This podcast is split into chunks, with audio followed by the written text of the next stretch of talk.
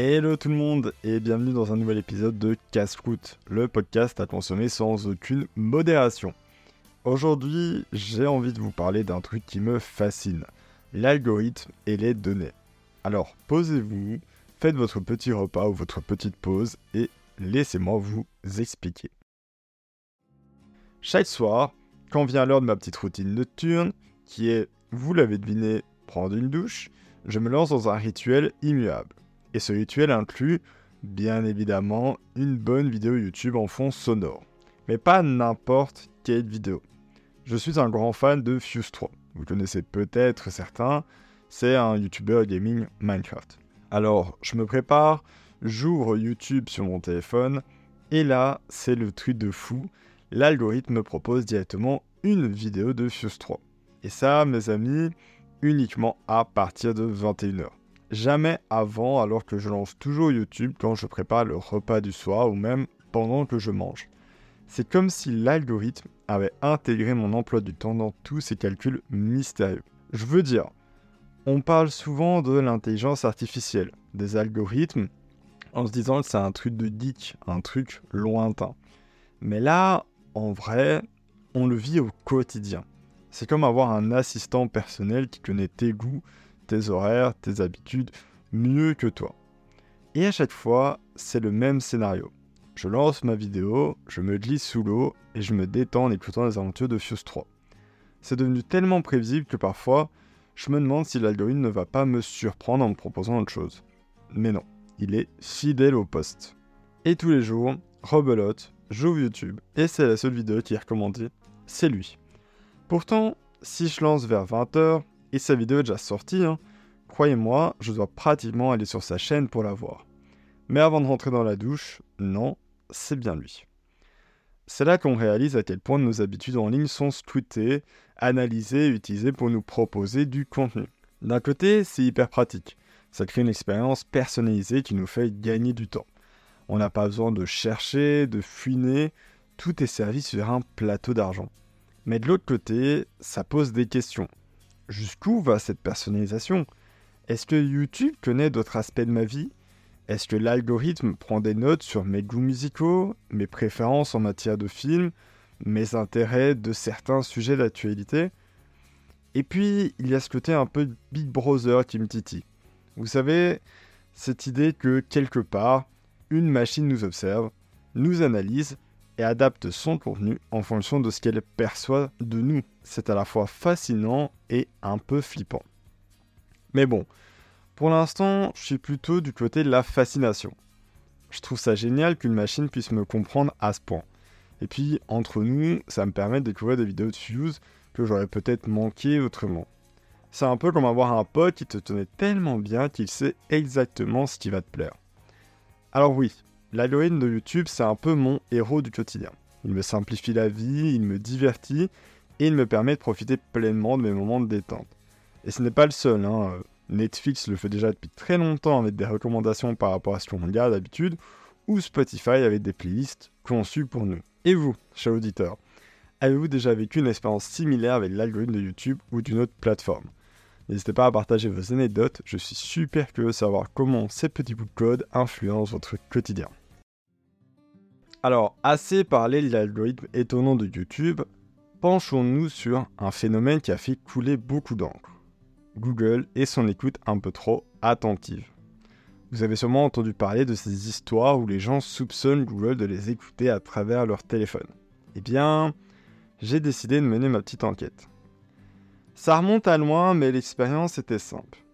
J'ai regardé une vidéo du youtubeur Agent GB qui, pendant plusieurs jours, a répété, un peu comme un mantra, je veux un ballon, un ballon de foot qui soit rouge ou jaune.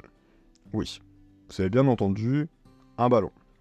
Pas très original, mais suffisamment spécifique pour tester notre ami Google. Eh bien, devinez quoi? Au bout de quelques jours, son fil d'actualité, ses recherches et même certaines de ses applications étaient inondées de publicités pour des ballons de football. Je sais, je sais, ça a quoi faire peur. On se dit qu'on est constamment sous surveillance, mais laissez-moi vous dire pourquoi j'ai trouvé ça plutôt cool. Au lieu de me taper des publicités pour des trucs dont je n'ai absolument rien à faire, j'ai commencé à recevoir des offres qui me correspondaient.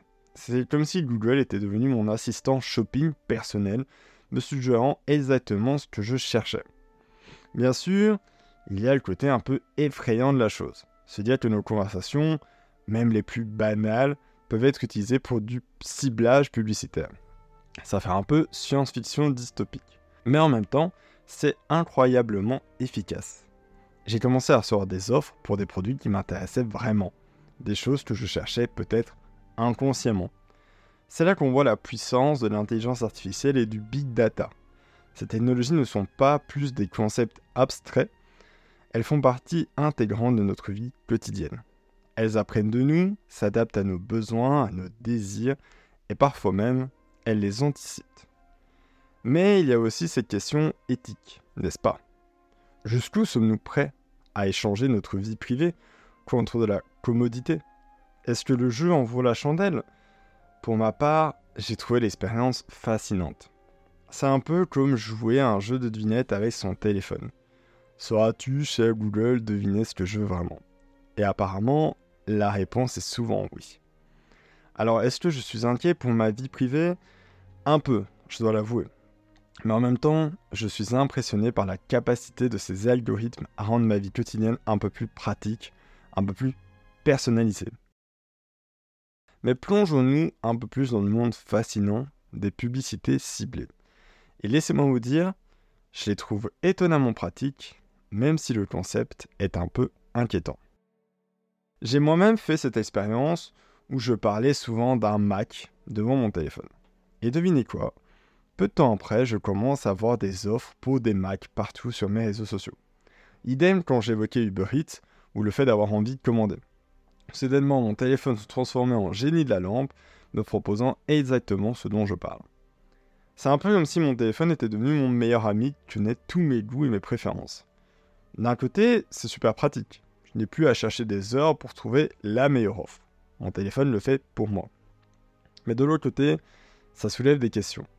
Est-ce que je suis vraiment à l'aise à l'idée d'être constamment écouté? Pourtant, malgré ces préoccupations sur la vie privée, je ne peux pas nier l'aspect pratique de la chose. C'est comme avoir un assistant personnel qui anticipe mes besoins. Et soyons honnêtes, qui n'aimerait pas ça? Cependant, où se situe la limite? À quel moment le ciblage publicitaire devient-il trop intrusif? C'est une question que je me pose. Et pour l'instant, je profite de la commodité que cela m'apporte. Mais je reste vigilant. Maintenant, j'ai décidé de pousser l'expérience un peu plus loin. C'est vrai que Mac, honnêtement, j'en ai déjà fait des recherches via Internet, via Google. J'ai moi-même réfléchi à un Mac pendant un moment. Je me suis dit, il faut un sujet que je sais que je n'ai jamais regardé sur Internet. Et ce sujet, c'est Samsung. Alors pendant une semaine, j'ai parlé à haute voix de mon envie d'un nouveau téléphone Samsung. Juste pour voir si mon téléphone actuel réagirait. Est-ce qu'il serait jaloux Eh bien, devinez quoi? Au bout de 4 jours, je commence à avoir des publicités pour Samsung. Pas spécifiquement pour un téléphone, mais pour la marque en général. Le truc fou là-dedans, c'est que je n'ai jamais recherché Samsung sur Internet. C'est comme si mon téléphone avait capté mes conversations et réagi en conséquence. C'était une expérience à la fois amusante et un peu effrayante comparée à Mac parce que Mac y avait toujours le bénéfice du doute. Ici, ça prouve à quel point nos appareils sont devenus intelligents, capables de capter des indices dans notre conversation et de le transformer en action concrète. D'un côté, c'est incroyable. On vit dans une ère où la technologie peut littéralement lire entre les lignes. Mais d'un autre côté, ça soulève de sérieuses questions sur la vie privée.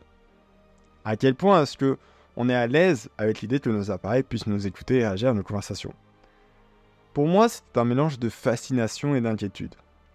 Fascination pour la capacité de ces appareils à nous comprendre et inquiétude sur jusqu'où cela pourrait aller.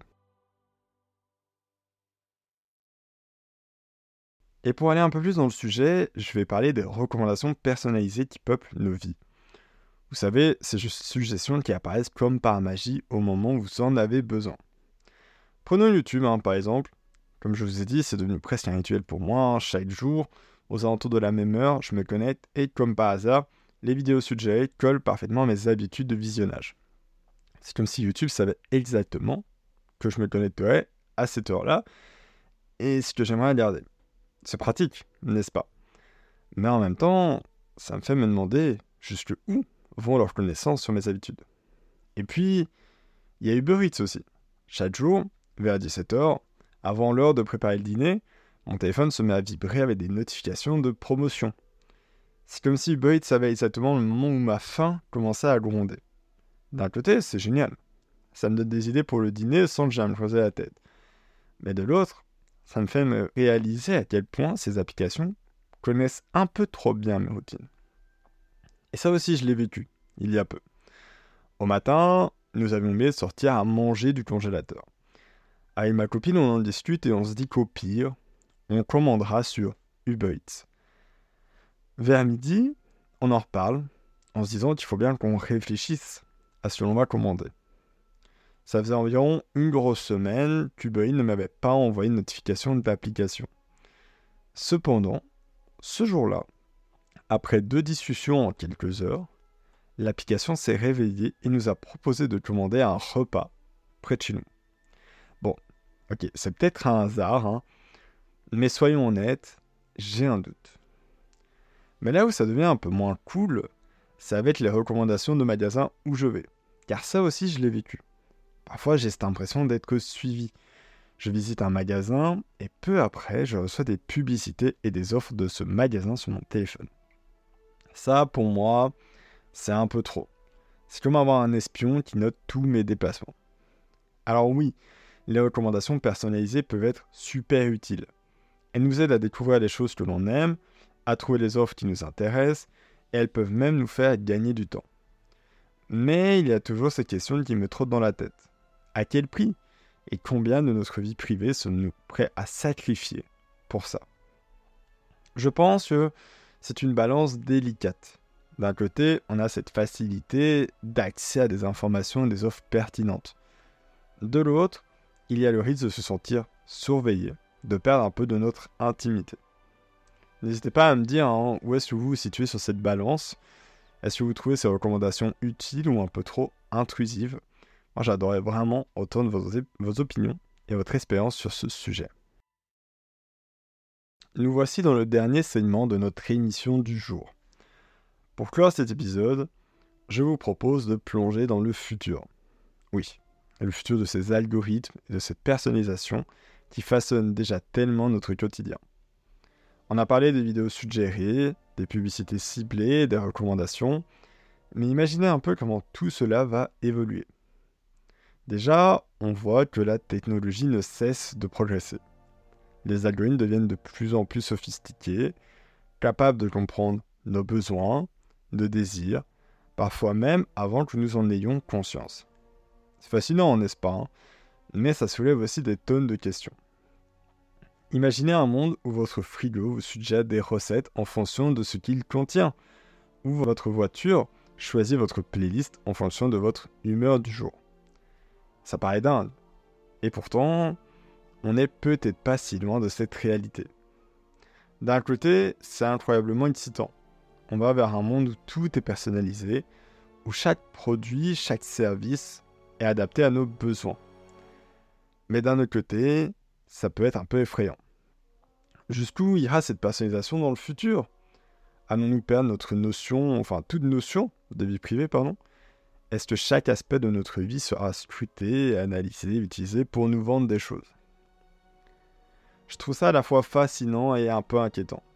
C'est comme si on était à la frontière entre un film de science-fiction et la réalité. Et je pense qu'il est important de se poser des questions maintenant, avant que nous soyons complètement submergés par cette technologie. Finalement, les algorithmes ce sont des formules magiques qui orchestrent une grande partie de notre vie numérique. Aujourd'hui, je vous invite à réfléchir avec moi sur ce que l'avenir nous réserve dans ce domaine, entre aide inestimable et questionnement profond. Imaginez un futur où les algorithmes ne se contentent plus de vous suggérer des vidéos ou des chansons. Un futur où ils anticipent vos besoins, avant même que vous en ayez conscience, où ils gèrent votre emploi du temps, vos finances, voire même vos conseils dans vos relations personnelles. Fascinant, n'est-ce pas? Cette perspective peut vous sembler sortie tout droit d'un roman de science-fiction, mais elle est bien plus proche que la réalité qu'on le pense. Les algorithmes du futur pourraient devenir des assistants personnels ultra performants, capables de simplifier notre vie de manière inimaginable.